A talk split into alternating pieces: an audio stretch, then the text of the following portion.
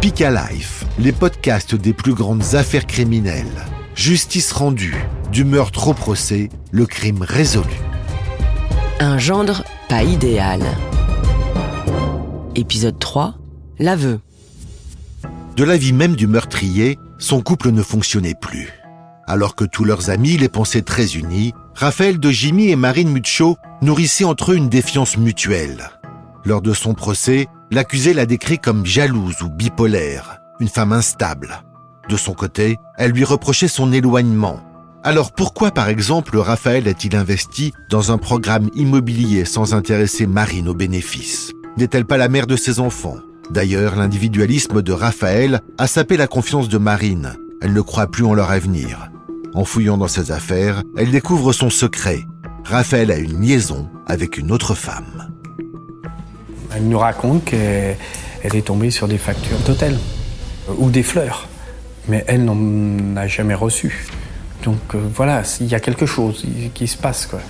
Elle se confie réellement à moi sur, euh, sur les tromperies, que c'est avec une collègue, qu'elle ne sait pas s'il si y en a eu d'autres ou pas.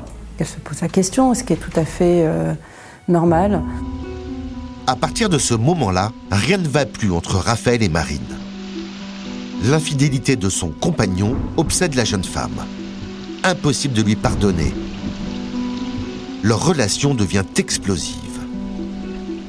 En fouillant dans la vie du couple, les gendarmes s'aperçoivent que Marine et Raphaël s'étaient même séparés deux ans avant le drame. Une rupture provoquée par Raphaël. Il va prendre euh, un appartement sur une petite commune euh, à côté de Poitiers euh, dans un premier temps. Et quelques mois après, finalement, c'est Marine qui décidera de déménager de la maison d'Aventon et Raphaël qui finira par retourner y vivre. À la gendarmerie, les enquêteurs prennent les dépositions des proches du couple. Petit à petit, c'est un autre tableau qui se dessine. Beaucoup plus noir. Quatre mois avant le meurtre, Marine part avec ses deux filles s'installer à Nevers, à plus de 300 km de leur ancien domicile. La jeune femme tente d'y reconstruire sa vie. De son côté, Raphaël accuse le coup. Il ne supporte pas l'absence de ses enfants. Alors il tente désespérément de reconquérir son ex-compagne. Il n'arrêtait pas de lui envoyer des courriers.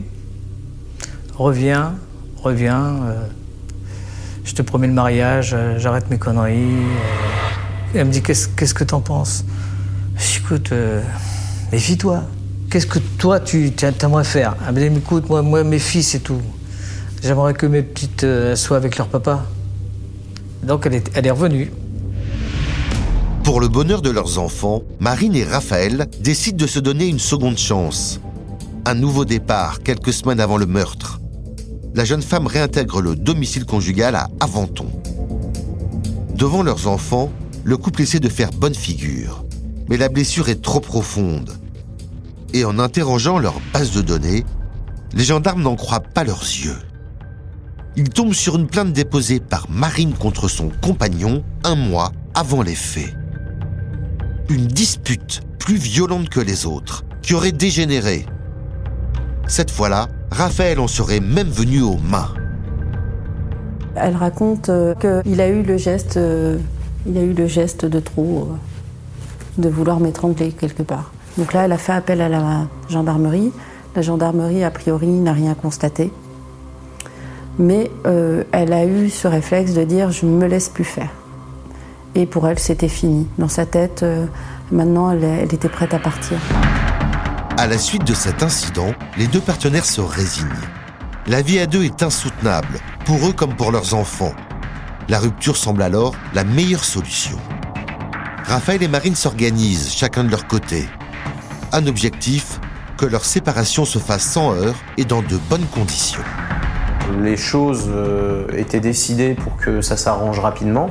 Elle avait retrouvé une maison et euh, la garde des filles euh, allait être donc revisitée pour aboutir sur une garde alternée. Donc en gros, il y avait tout pour satisfaire aussi bien Raphaël que Marine. Déterminée, Marine avait même retrouvé un travail de secrétaire dans les environs. Tout était réglé. La veille du drame, elle passe le week-end avec ses filles chez son père à Pornic. Elle est triste. Mais elle ne parle pas trop de ses déboires avec Raphaël, ni de son déménagement imminent. Elle préfère profiter de ce moment de tranquillité avec ses proches.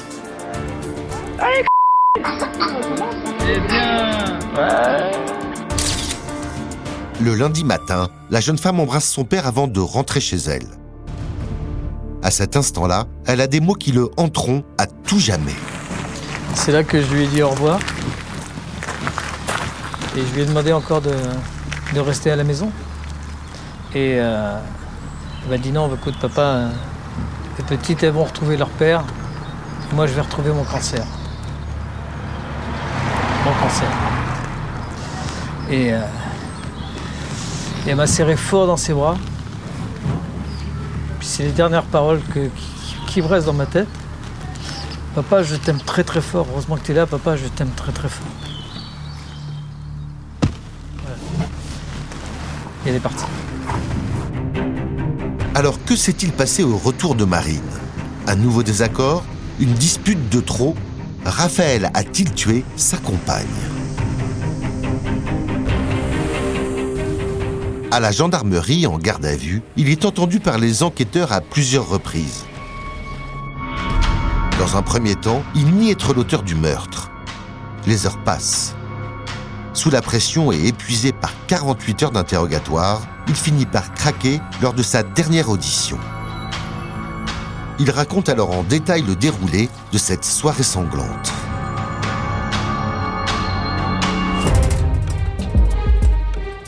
Pourquoi Raphaël de Jimmy a-t-il pris la décision de tuer Marine Muccio? Et comment l'a-t-il tuée Pour le savoir, écoutez le prochain épisode.